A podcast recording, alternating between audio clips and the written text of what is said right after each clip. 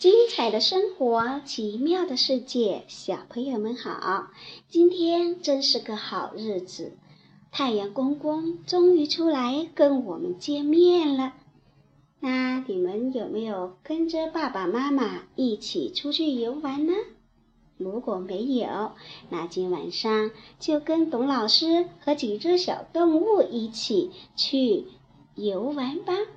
我们来看看今晚上讲的是什么故事呢？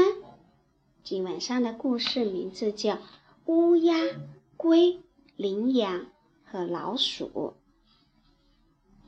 羚羊、老鼠、乌鸦和乌龟，他们选择了一个极为隐蔽、不为外人所知的地方生活在一起，作为自己的栖息地，也就是我们说的家。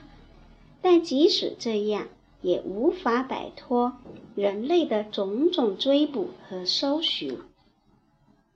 羚羊在独自游玩时遇到了一只猎狗，羚羊开始逃命，猎狗在后面紧追不舍。吃饭的时候还不见羚羊回家，老鼠对乌鸦和乌龟说。怎么回事？今天怎么只有我们三个在一起用餐？羚羊去哪里了呢？听了这话，乌龟伸着长长的脖子喊了起来：“哎呀，要是我像乌鸦一样有着翅膀，我就立刻动身，看看到底发生了什么事情。他不在，我们不放心呀。”乌鸦听后，立即放下餐具，展翅高飞。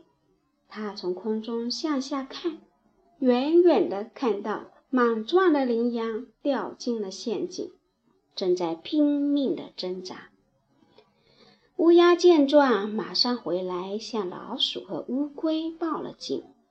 他们只顾问羚羊什么时候、什么原因遇了难。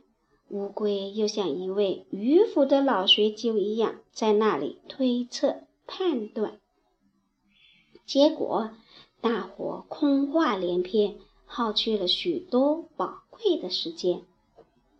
三位朋友最后一致做出决定：时间紧急，不能再耽搁了，必须马上赶到羚羊出事的地点。这个乌龟先生。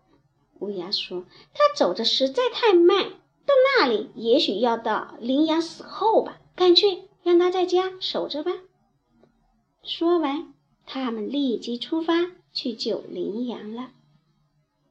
乌龟也十分想迅速前往出事的地点，只可惜自己的脚太短，还背了个沉重的包袱，只得独自叹息。老鼠赶到出事地点之后，立刻咬断了陷阱里的网结，羚羊得救了，大家的高兴劲儿就甭提了。就在这时，猎人赶到了，他厉声喝问：“谁把我的猎物放跑了？”老鼠闻声，马上躲进了洞里，乌鸦则飞到了树上。羚羊也早就消失在树林中。猎人见状，气得简直快要发疯了。他沿着小路寻找，竟发现了乌龟，啊，气也就消了一半。他自言自语地说：“嗯，我没有白跑一趟，这乌龟可以当晚餐了。”猎人把乌龟放进一个袋子里，乌鸦看见了。及时通报了羚羊。只见羚羊故意从躲藏的地方走出来，假装瘸腿出现在猎人的面前，引诱猎人去跟踪他。